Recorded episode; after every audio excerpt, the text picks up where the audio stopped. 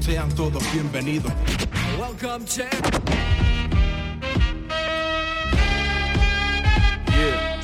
Marca las 7 pm y la vibra que se enciende como radio FM con el hip hop en sus genes. Me libero de aquellos problemas que tengo encima. Las aceras me enseñaron a llevar la ofensiva. Calles calientes donde sale la crema. Único programa en Costa Rica de hip hop que suena. Educación en versos con bases y fundamentos. Sostenido con los años por más que nos sople el viento. Por los parlantes de los carros en medio de presas. Desde el norte de Latinoamérica se escucha la plena. Los miércoles son tan distintos, bro. Desde que salimos al aire dando música en vinilos. La casa del hip hop en radio se encuentra en San Pedro compartiendo con el oyente los cinco elementos. Abrir espacios a la escena fue nuestra virtud. 101.9 Radio. Uh.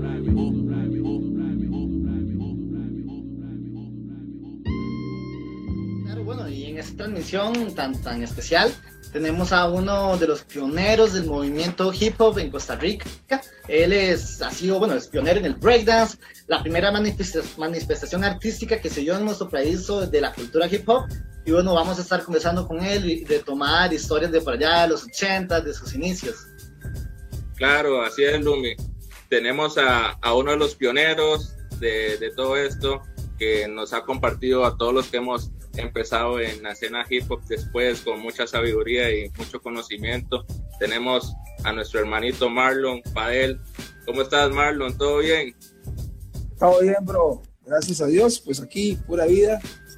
Esperando que, que esto funcione genial esta noche lluviosa, ¿verdad? Claro, claro. Riquísimo, Marlon. riquísimo día. Todo. claro.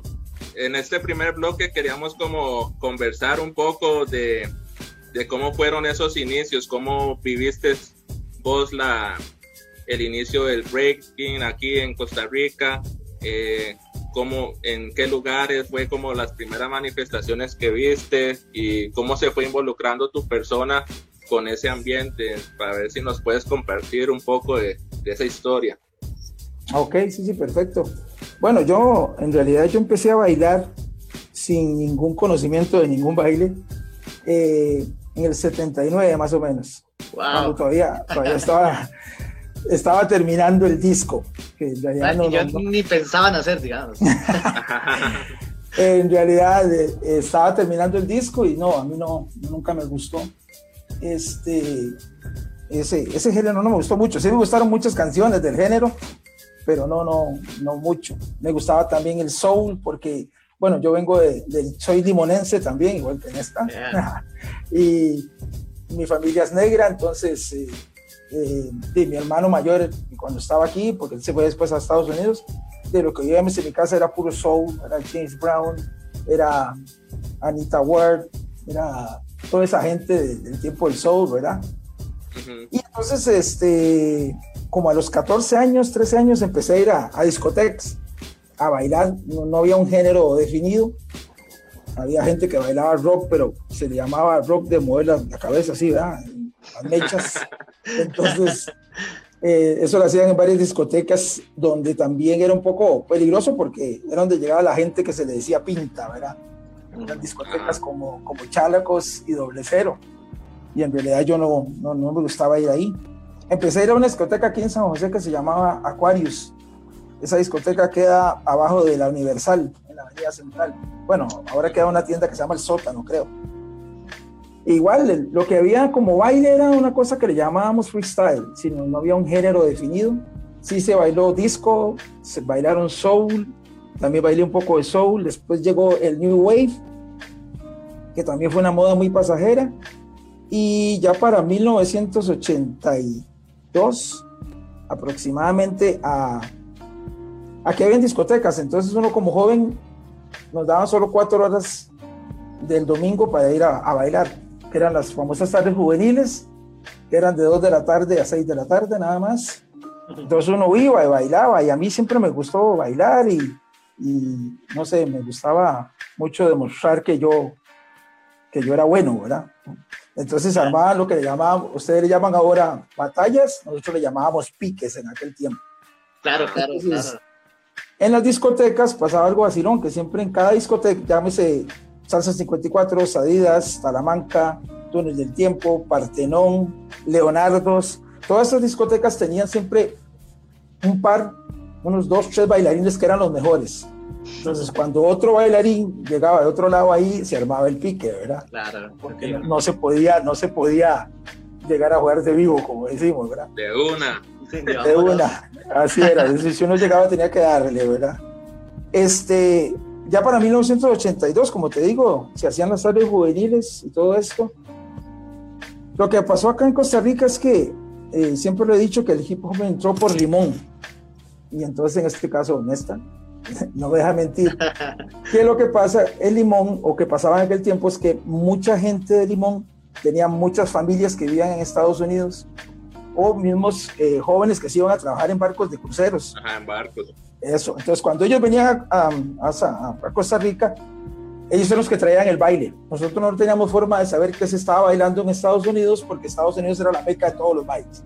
El disco lo inventó el Estados Unidos, el baile lo inventó el, lo inventó el Estados Unidos. Todos los bailes los inventaba Estados Unidos. Entonces, nosotros para saber lo que se estaba bailando en, es- en Estados Unidos tenemos que esperar que alguien viniera a decirnos qué era lo que se estaba bailando. Fue- Pero como les digo, la gente de Limón tenía más familiares y hey, esos madres se bajaban del avión, agarraban un bus o un tren y lo que fuera y se iban para Limón, entonces uno no sabía. Entonces, para 1982 a Limón llegaron una familia que tenía años de vivir en Estados Unidos, en la cual venían dos muchachos que eran gemelos. Él se llamaba Michael y ella se llamaba Michelle. Y él- él- ellos llegaron con grabadoras, con una grabadora grandísima y vestidos de, de, de hip hop, ¿entiendes? Nadie sabía eso tampoco. Entonces, dicen, cuentan la historia porque yo los vi hasta después, que ellos andaban con la grabadora en limón y se paraban en las esquinas con la grabadora y se ponían la música y se ponían a bailar popping. En ese tiempo le Wow. llamábamos ele- electric, electric Boogaloo, ¿no? Qué bueno. Y entonces en Limón, y esta no me deja mentir, se hacían muchos festivales estudiantiles. Sí. Eh, y entonces en los festivales estudiantiles empezaron a salir eh, crews de hip hop. Habían varios crews porque esa- esa- esos dos muchachos empezaron a enseñarle a varios y otros la misma cosa, ¿verdad? Otros que se picaban y entonces empezaron a aprender a bailar el popping, no sé qué. Y aunque hoy en día se tiene como que el popping no es parte del hip hop, pues en aquella época de decir, sí lo relacionamos mucho. Primero porque los vi- primeros videos que vimos tenían las dos cosas, tenían popping y tenían breaking. Los primeros crews que vimos, como los New York City Breakers y los eh, Rocksteady Crew, tenían poppers y tenían break, eh, B-Boys. claro, Entonces, hasta después fue que me di cuenta que dicen que no, que el popping no tiene nada que ver, pero bueno, es de la misma cultura. Entonces, bueno, eso. En San José seguimos bailando a la chambonada, a lo freestyle, ¿verdad? Así a lo, a lo que uno le saliera. Claro, éramos buenos, éramos buenos. Entonces, eh, había una discoteca que se llamaba Talamanca, que queda en Cuesta Moras, quedaba al frente del antiguo cine de Capri. Y una vez un grupo que se llamaba Soul Shack, que era de allá mismo de Limón, donde es y la gente se quedó como "Oh, ¿qué es esa? Porque la gente bailaba soul, bailaba disco, bailaba, pero nadie bailaba esas varas, ni hacía olas, ni nada de esa vara. Y fue un boom. sensación, claro. Entonces, eh, fue una sensación, claro. Entonces nosotros, ¿verdad? Los bichos del baile, y queremos aprender eso. Y si a todo el mundo le gustó, tenemos que ver cómo aprendemos, ¿verdad? Pero teníamos que ver cómo íbamos a Limón. Y también, en aquel tiempo, la dificultad es que no eran dos horas ni tres horas para llegar a Limón. Eran como seis horas en bus, ¿verdad? Wow. era, no- no era por el, por el Surquí, sino era por Por Turrialba. Sí, no, a Limón no Claro, era como a- no. durísimo. Entonces, sí, eh, sí empezaron a venir algunos de allá, de Limón, y se, empe- se empezaron a unir con nosotros, los que bailábamos, y empezamos ahí a, a darle. Después aquí en San José, como yo era un picón, porque sí, la verdad es que a mí siempre me gustaba bailar y yo era del que quería demostrar que bailaba mucho, hubo una época que habían discomóviles también. Entonces estaba la 2001, Claro. estaba Furio, Carrocaminos, Barracuda, todas esas discomóviles. Y esos iban a colegios a hacer bailes o iban a salones. Y en los salones, de ahí, claro, tenían que hacerle rueda a uno. ah, no era, Claro, claro. uno llegaba al lugar a jugar de vivo, así como yo soy el que más bailo, tiene que hacerme rueda. Y entonces me acuerdo que una vez estaba yo en Desamparados con unos compas, estábamos en la rueda de lo más y mejor. y llegó un mae flaquillo y se metió y se puso a, darle, a hacer pop y como y el mae, ese mae es un mae, es un mae que se llama Johnny. Le decíamos You Can Do It. Después el mae venía de New Jersey en esos días. Entonces, claro, el mae traía esa vara lo más y mejor. Y entonces de ahí, claro, de ahí todo el mundo detrás del mae. ¿eh? Fuimos a ver dónde era que vivía. No, no lo dejamos vivir al mae para que nos enseñara y todas empezaron a hacer cruz aquí en Costa Rica, más que todo de popping al principio. Eso ya es en el 82, 83. Sí, quería preguntarte, este, Marlon, ¿cómo entra realmente el breakdance como tal, ya como en Costa Rica? ¿Cómo es ese, ese acercamiento un poco más cerca hacia el break? ¿Cómo fue eso? Ok, uh, en Costa Rica había un programa de música que duraba una hora, que daban de lunes a viernes, nada más se llamaba Hola Juventud, que era de, de, del papá de Nelson Hodman. No sé cómo se llama el señor. Este. Bueno, Hodman, este señor. Entonces el señor ponía videos de todo en una hora. Sí, ponía música de Michael Jackson, de Diana Ritchie, de Madonna, de Cindy Lauper, todo eso, todo según. Pero me acuerdo un día, y yo lo digo por la parte personal, ¿no? Que como yo era el que me gustaba mucho la bailonga, llego a, a, la urban donde yo vivía, ahí en Zampa, y me dicen los compas, que vi un video ahí donde salen unos dando vueltas de cabeza. Yo, oh, esa hora no se puede hacer. Que sí, más, se puede de cabeza, que no. Entonces, el, el, problema era que, como era solo una hora al día y de lunes a viernes era cuando a, como a Hosma le diera la gana ponerle el video. Entonces, yo pasé ah. toda la semana viendo una hora del programa y además no la ponía. No la ponía, no la ponía. Hasta que un día ya se le ocurrió ponerla. La canción se llama Chicas de Búfalo, de Michael McDowell. Y en ese video salen los Rocksteady Crew. Claro, nosotros no conocíamos nada de eso, porque, pero nosotros no conocíamos nada de eso porque éramos muy empíricos. y, y, claro, ahí sale, sale Crazy Legs haciendo backspin y, y al final sale haciendo headspin. Y ma, eso fue así, ¿entiendes? Entonces, y uno como era medio bruto, como éramos muy empíricos y muy ignorantes de la situación, tratamos de averiguar con gente que sabía de esto, de filmar videos y no sé qué. Entonces, eh, un sabiondo ahí de, las técnicas nos dijo, ma, es que eso, eso no es así. Eso es que ponen al ma de, de cabeza y le dan vuelta a la cámara. Y el que da vueltas es el de la cámara. Y nosotros, ve, ma, que eso no se puede hacer, ma. Eso no se puede, ¿entiendes? Y claro, entonces nosotros veíamos los pasillos que hacían, digamos, los footwork, en ese tiempo ni sabíamos que se llamaba footwork, no sabíamos que se llamaba nada. Si empezamos a inventarle nombres, a copiar de ese video, que también lo que teníamos que hacer era esperar que Hoffman lo volviera a pasar en Hola Juventud cuando a él le diera la gana y verlo. Y, madre, ¿qué, qué hago? ¿Qué hago? Bueno, madre, estaba así. Y, él, y nosotros tirados en el suelo como monos, ¿verdad? Qué así, increíble. Viendo a ver qué sacábamos. Y entonces ahí empezamos a decir que, que bailábamos breakdance, decíamos, ¿verdad? Que ni sabíamos tampoco que se llamaba breakdance. Cuando este muchacho Johnny, el que te digo que venía de New Jersey, él sí nos explicó un poco. Él nos habló de, de, del hip hop, pero nosotros no dimos cuenta. ¿Y ese baile cómo se llama? Entonces ya el, el, nos dijo que breakdance. Entonces de ahí, nosotros ya, y, y eh, los masillos de los barrios agarrábamos cartones y nos tirábamos al suelo a inventar pasos, porque no sabíamos ni los nombres de los, de los, de los, de los movimientos, ninguno. Y por medio de esa canción, entonces empezamos a bailar y ya se hicieron grupillos, grupos, ¿verdad? Pero como, como en todo en esto, lo, y usted sabe que así ha sido, uno trata de buscar los buenos para que anden con uno, ¿va? Y los malitos, como que todos los malitos lo que tenían que hacer era hacer otro grupo aparte y no sé qué. Y entonces así empezamos, man. ya bueno, para 1900, para el 84 eh, formamos el primer. Es que antes de eso había una discoteca en San José que se llamaba Faces, y hacía competencias de electric, se llamaban, que era de popping. Y ahí, y, y, se ganaban, no había jueces, sino que se ganaba por aplausos, ¿verdad? Entonces, varias gente buena salió ahí. Y, y de ahí formamos un, el primer club, ya, sí, oficial, que se llamó Latin Crew Breakers, era en, en que estaba yo. Pero, como te cuento, eh, eh, los buenos, los buenos nos hicimos en Latin Crew Breakers y los que quedaron aparte, que también eran buenos, se molestaron, se oh. chillaron. Entonces hicieron otro club, ¿entiendes? Así, y entonces nos hicimos enemigos, pero es que eso es lo que yo quiero que entiendan a la diferencia de hoy en día. En aquel tiempo uno batallaba por, por, por motivos, ¿entiendes?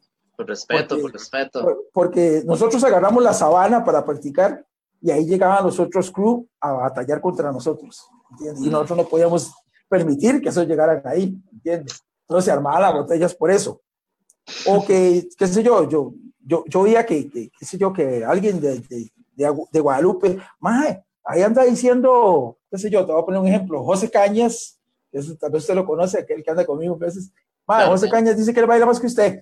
¿Y cómo que baila más que esto? Yo iba hasta, yo iba hasta a ver qué era la vara, ¿entiende? Y ahí entre, o éramos solos o, o, con, o con gente o sin gente se armaba la batalla. Ya para el 84. Ese, otro grupo tenía nombre, eh, discúlpame, ese era Latin Breaking y el otro grupo, ¿cómo se llamaba ah, entonces? La contraparte. Es que también, ahorita te cuento porque, sí, sí tenía un grupo, pero no me acuerdo el nombre, pero ahorita te cuento porque vino un mae de New York que bailó con un, un, un grupo que, de allá, entonces mae vino y lo, hizo aparte. Ahorita te digo el nombre porque fueron los enemigos de nosotros, ¿verdad? Entonces, este, las batallas se hacían así, ma. ¿entendés? Pero éramos enemigos, te les digo en serio. Sí, ahí no había, con todo el respeto que ustedes, no había ninguna paz, ninguna unión, nada de eso. Era, era, porque aprendimos en la película Breaking que eso era. No sé si se puede ver la película Breaking. Man, que, cuando, que cuando Turbo y Ozono están en la playa, llega Pop Intaco con el otro man y los, los pican todos y todo se arma la vara y, y así éramos nosotros igual. Después Vino B Street, que fue peor, ¿verdad? Ya B Street nos enseñó que, que, era el odio, pero el odio, así, que mi crew era mi crew y yo soy yo y usted lo siento, usted no sirve para nada, así. Entonces, si yo me daba cuenta que, que, que Luni andaba hablando mal de mí, entonces yo iba a decirle, man, demuéstreme qué es lo que usted baila, dele, ¿me entiende? Pero, man, y no habían jueces, compa. Las batallas eran entre crews o entre B-Boys, pero sin jueces. Pero sí teníamos honor de saber quién había ganado. ¿Entiendes? Esa era la diferencia. Marlon, y digamos, este, eso, como nos comentas, ¿verdad? Esas rivalidades, los crews, ¿cómo los conformaban? ¿Como por barrios? ¿O eran compas que eran de diferente lado? ¿O, todos eran de un sector y eran un crew y se enfrentaban a otro crew de otro sector? ¿O cómo se manejaban eso? Sí, bueno, como les cuento, nosotros éramos de la sabana, habíamos agarrado un cuadro de, una cancha de la sabana y le habíamos lijado y entonces ahí estábamos nosotros. Y lo bueno es que en la Sabana los sábados llegaba mucha gente, entonces se hacían unos ciphers, ¿verdad? Llegaba la gente a ver, y ahí es donde llegaban los crews de otro lado. Sí habían crews, digamos, de, de Barrio Cuba y de Sagrada Familia. Es que casi todos los que bailaban eran del barrio del sur, man. La verdad es que la gente que, la, gente que bailó, la gente que bailó, la casa. Es que, así como fue tal vez en Estados Unidos del gueto, man, éramos la gente del gueto, porque costaba mucho ver gente de plata bailando breaking, en serio. Eso, los chapulines éramos nosotros, ¿entiendes? Los, que bailábamos eh, breakdance éramos chapulines, éramos los, los pintas, decía la gente, los vagos, ¿entiendes? Éramos todos esos.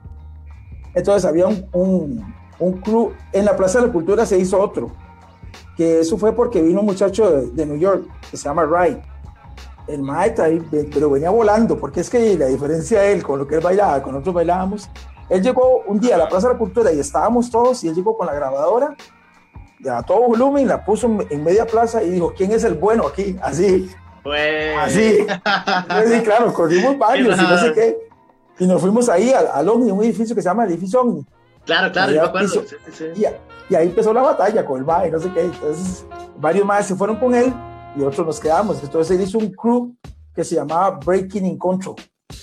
Se llamaba el crew. Pero, en, en serio, cuando les digo que eran enemigos, era que yo no les hablaba a ellos, ellos nos hablaban a nosotros y que nosotros íbamos en la calle por la acera y nos topábamos y ahí mismo empezaba la batalla. Era cosas así, ¿entiendes? Era como. Era es que es como ver la película, ¿entiendes?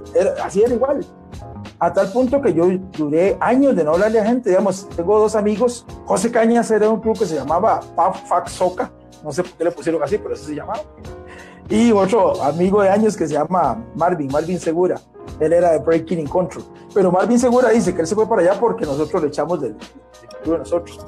no me acuerdo, bueno.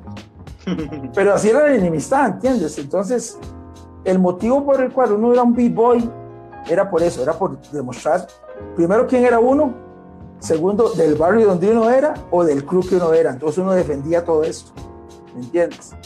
Entonces, uno no lo podía permitir. Después, en las discotecas que íbamos también, uno era como había un crew que era este Breaking in Control de una discoteca que quedaba en el centro comercial de sur que se llamaba Partenón. Ellos eran de ahí. Entonces, si, si nosotros íbamos un Natalie Willy ahí, ahí sí iba a armar la batalla, ¿entiendes? Solo porque nosotros llegábamos ahí. Y nosotros éramos de una discoteca que se llamaba Talamanca, entonces nomás llegaban ahí. Sí, qué, qué chuso porque aún se mantiene como esa esencia, ¿verdad? De, de, de la rivalidad, pero por respeto, ¿verdad? Y, y esa, bueno, el ride del hip hop, del, del b es la batalla, realmente. y mantener como esa actitud alimenta ahí como cierto personaje. Y eso es como, bueno, parte de toda la historia que es muy chiva. Bueno, bueno, familia, hemos estado aquí conversando con Marlon Pael, un poco de historia de, a lo breve, ¿verdad? Porque está para a grandes rasgos de programas. Y bueno, ya casi cerrando con el último bloque, este, también tenemos saludos por ahí, ¿verdad, Lumi? Sí, eso te iba a decir, te iba a interrumpir, que quería saludar a la gente que está conectada ahí. Un saludo a Tati, que está siempre en todas, a la gente que está conectada, también a Felipe, que está en todas, también a Ale, también a los, bueno, ahí Marlo también quería saludar a unas, a unas compitas por ahí, ¿no? A, a mi hija Kimberly, Kimberly Fadeli, a mi neta Jensel también. Y después de ahí tengo unos, unos old school de, de Argentina, de Perú, de Colombia, de Venezuela, de México, eh, todos esos. Qué chido, ahora un old school de verdad también. Pero verás que tenía como, okay, como okay. una pregunta, digamos como, como en aquellos tiempos, ¿verdad? Que, que, que, todo estaba iniciando y más con el break, ¿qué se logró como, como importante a nivel artístico, personal y tal vez y nacional? Porque yo, hemos, me has conversado varias historias, pero eh, ellos no, los uh -huh. que están viendo. Entonces, contanos un okay. poco. Bueno, como les contaba, hay un, había un programa que se llamaba La Juventud. Entonces, hubo un tiempo en que el género hip hop entró como un boom. Es decir, eh, usted, usted oía música de, en, en, ese programa de, de bueno, se oía Planet Rock de África Bambata, se oía eh, Ram DMC, se oía Fat Boys, todos esos videos. Y, como fue un boom, el, el pop y el breaking fue un boom, porque del 83 al 87 más o menos era el baile que en todos lados se hacía. Entonces tuvieron varios concursos en ese programa. Y venía mucha gente de varios lugares a, a competir a ese programa. Después, para 1984, se realizó la primera Teletón en Costa Rica. Pero tengo una pequeña anécdota con eso. Sí, me buscaron a mí, el mensajero de, de Club Activo 2030, me buscó a mí porque, Mike, yo quiero que ustedes vayan a la Teletón y no sé qué. Y sí, entonces nos reunimos, Jean-Paul Sagot, Mauricio Sagot, mi persona, fuimos a hablar con la gente del Club Activo 2030, que eran los que iban a organizar la Teletón. Y no, sí, sí, perfecto, no sé qué. Eh, los dejamos para el viernes a las en la madrugada para que se presente. Claro, éramos un relleno, ¿ah? Como, éramos conocidos. Entonces los recogemos, pero hay gran anécdota, así rápida. Los recogemos el viernes a medianoche en la Plaza de la Cultura, donde está ahora el, el, esta cosa de agua, ahí, en la pura esquina esa, donde está la sí, pop, sí, sí, sí, claro, claro. Ahí van a, va a llegar un microbús a recogerlos y no sé qué, claro. Entonces, estamos hablando de gente menor de edad, todos éramos de carajillos. De, había carajillos de, estaba Beto y Suso, que uno tenía 11 y el otro 12, va, hágale números. Pucha, a las 12 de la noche, en la Plaza de la Cultura, éramos como 20 más, la policía pasaba y nos requisaba cada vez que yo, porque ¿qué estábamos haciendo ahí? Y, ni, y, y ni les creían. Mae, no, no nos creían que íbamos a ir a la Teletón, ¿va? Entonces, no, es que ya vienen a recogernos, ya vienen a recogernos, madre, nos dio las 2 de la mañana y no nos recogieron, nos dejaron botados. No, no. Entonces, agarramos y como era en el gimnasio nacional, y vámonos para el gimnasio nacional, ¿ya? No, no está tan largo. Más, sin mentirle, en el camino de la Plaza de la Cultura a la Sabana nos detuvieron como tres veces, nos requisaron y todo, porque es que era imposible que menores de edad a estas horas en San José, ¿entiendes? Muy raro. Pudimos llegar, llegamos al, a las, al gimnasio nacional, y no nos dejaban entrar porque éramos chapulines, para ellos no éramos nadie. Entonces ya de, no, me dejaron entrar a mí con otro y ya pudimos localizar al, al, al, al, que nos había dicho, entonces ya sí nos dejaron entrar, bueno, muy trans. Entonces, como a las 3 de la mañana, cuando el gimnasio nacional todo el mundo está durmiendo y supuestamente en, en el tele nadie lo está viendo porque esa hora está adentro durmiendo, ya nos ponen así como relleno. Y bueno, yo le te había mandado las fotos ahí, el Uni. Y hicimos el show, Ma, ese gimnasio se levantó de una forma, claro. fue un escándalo, un desmadre. ¿Y porque esa primera Teletón fue para niños minusválidos. Y nosotros llevábamos un minusválido, como el de la película Breaking, además hacía no. windmill y hacía head Claro, entonces esa vara fue un desastre. Hicimos el show y la gente, terminamos y la gente, ¡otra! ¡otra! Y no sé qué. Bueno, wow. por el, entonces, bien, pasó el show. Y ya ya nos fuimos cada uno para nuestra casa, como a las 12 del día me llaman a mi casa a decirme que la gente está como loca llamando, que que algunos los vieron y la gente quiere volver a ver. en su casa, es decir, no había celulares ni nada, entonces no pudimos hacerlo.